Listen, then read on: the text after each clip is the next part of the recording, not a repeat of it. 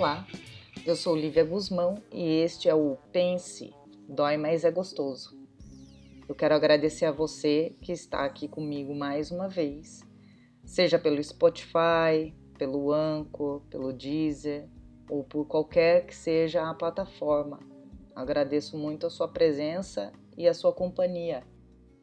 Se você quiser dar a sua opinião sobre este ou outros episódios, eu peço que você use o espaço no meu site www.liviaguzmão.com.br, pelo Twitter, arroba Lívia Guzmão, ou Instagram, arroba Lívia Guzmão, ou ainda se você quiser me mandar um e-mail, fique à vontade. Tome nota.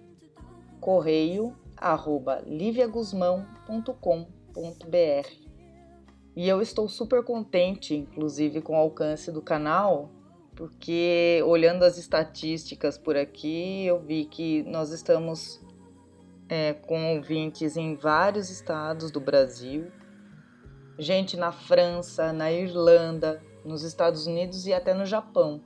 Então é uma honra muito grande ter vocês aqui comigo, viu? E se você gosta das mensagens que eu publico aqui, eu peço que você siga o canal, que compartilhe com seus amigos, dá uma forcinha pra gente, para que nós alcancemos mais pessoas que possam refletir conosco acerca do que acontece nesse mundão afora. Lembrando que eu estou aqui sempre a serviço da luz divina, do amor e do bem. Eu passei praticamente três semanas completamente atordoada com as notícias, desde as internacionais até as de nível municipal aqui de Sorocaba, interior de São Paulo. E nesse meio tempo eu não conseguia definir o tema do, do podcast, porque todo dia surgiram obscenidades políticas e toda sorte de novidades, assim, de modo geral é, currículos fajutos, uma nova rede social que pintou aí, que promete ser livre de censura, o Parler, acirramento da quarentena, proibição de venda de produtos não essenciais e até um bate-papo aí entre a primeira-dama do estado de São Paulo e uma socialite, com as duas defendendo que não se deve ajudar o cidadão em situação de rua. Isso sem falar na prisão da ex-namorada, e eu não sei se é ex, do Jeffrey Epstein, aquele famoso casal de aliciadores de menores da elite pedófila. Quem vem acompanhando as notícias dos Estados Unidos sabe do que eu tô falando. E a coisa é bem feia.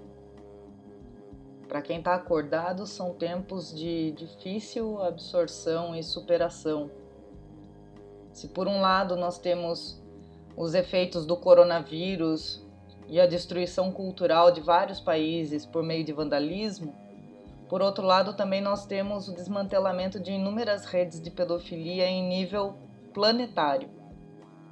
É sim uma guerra de proporções bíblicas e só não vê quem não quer. Às vezes eu até me sinto aquele cara do, da rádio independente do filme 2012. Eu só não pretendo morrer que nem ele nesse processo, porque eu sou muito jovem e tenho muito que viver ainda. Agora, nesse meio tempo, uma coisa em especial me chamou muito a atenção. É a permissão que as pessoas dão para o Estado interferir em suas vidas. E isso se deve muito à falta de informação, ou pode ser ainda pior do que isso. Se você notar, você vai ver que as pessoas tendem a aceitar a primeira interpretação de um fato que é publicado. E a partir dessa interpretação, as pessoas tendem a repetir em coro o que disse o primeiro intérprete, como se fosse a verdade absoluta. E dessa maneira, elas acabam abrindo mão de pensar de forma independente, é, independentemente do que dizem os outros falta de informações transparentes ou até mesmo de conhecimento pode alimentar alguns medos e algumas crenças erradas. pode abrir espaço para boatos otimistas ou pessimistas demais. E dessa forma as pessoas se perdem entre a opinião de terceiros, sabe? Pelo menos é o que eu vejo. E curiosamente essas pessoas elas se assemelham aos soldados que só podiam ver a, a guerra através dos periscópios dentro do, do carro. E assim esses soldados viviam clamando aos superiores: o que está acontecendo lá fora? Quando é que tudo vai terminar? A diferença é que hoje todos podem ver o que está acontecendo lá fora, mas nem todos querem ver. E de um modo extremamente passivo entregam seus direitos em troca de uma segurança inexistente.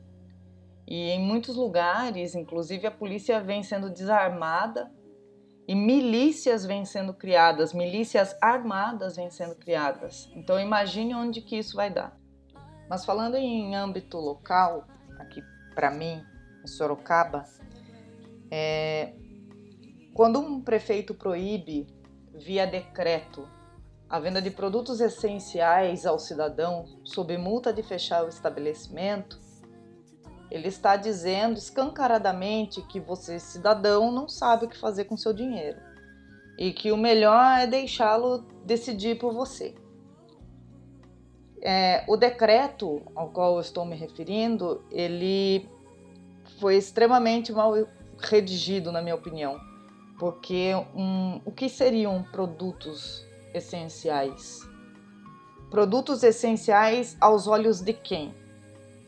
E outra, você não pode comprar com o seu dinheiro o que você quer?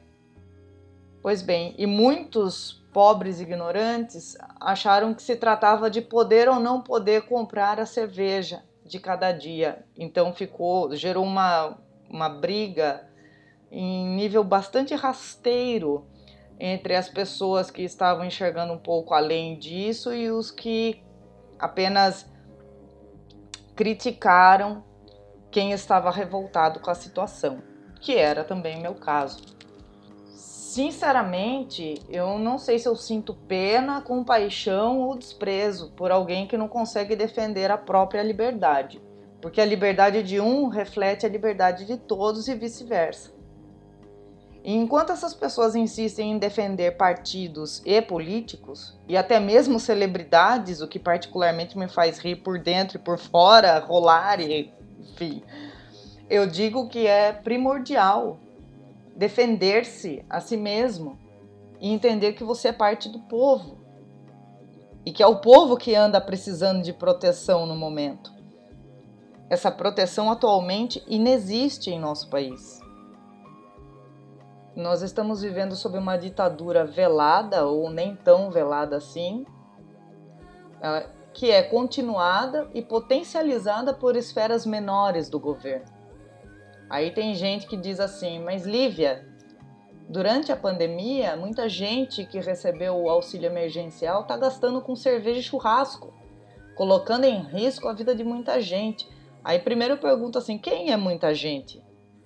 Meio por cento da população do país? Nem venha falar que eu sou insensível, ou que eu estou fazendo apologia a qualquer coisa que vá de encontro à, à segurança das pessoas. Mas o que eu penso é que quando esse vírus foi criado, ele foi feito para matar muito mais gente do que meio por cento de uma população.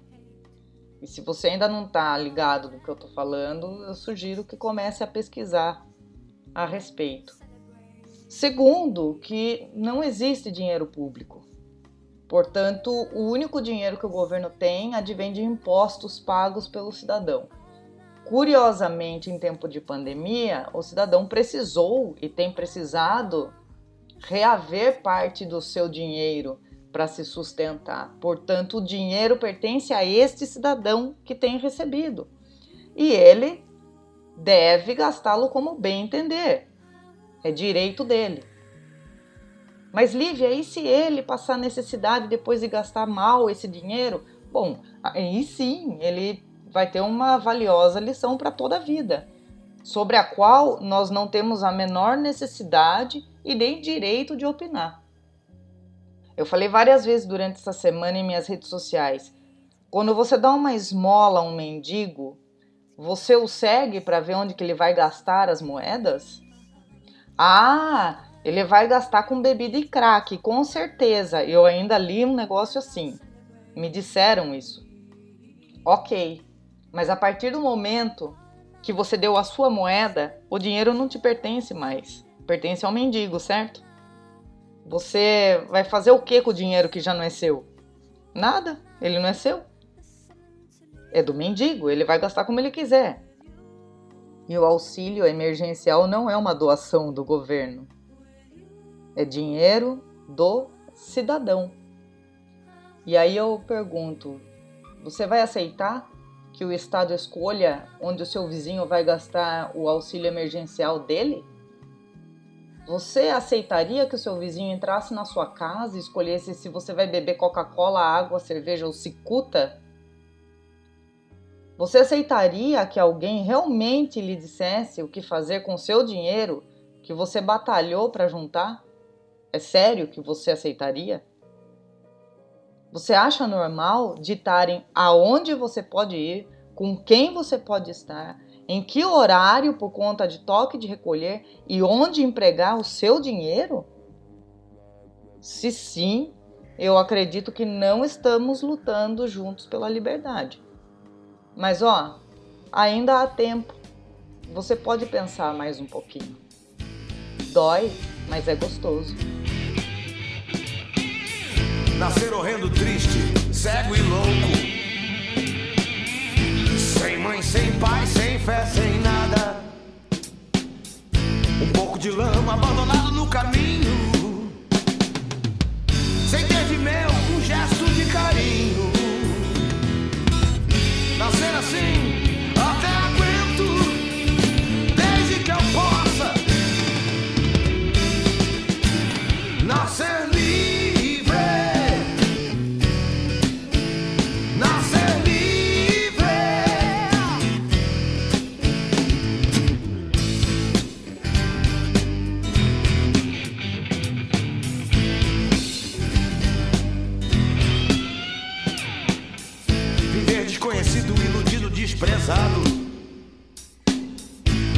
beber do ódio amargo vinho.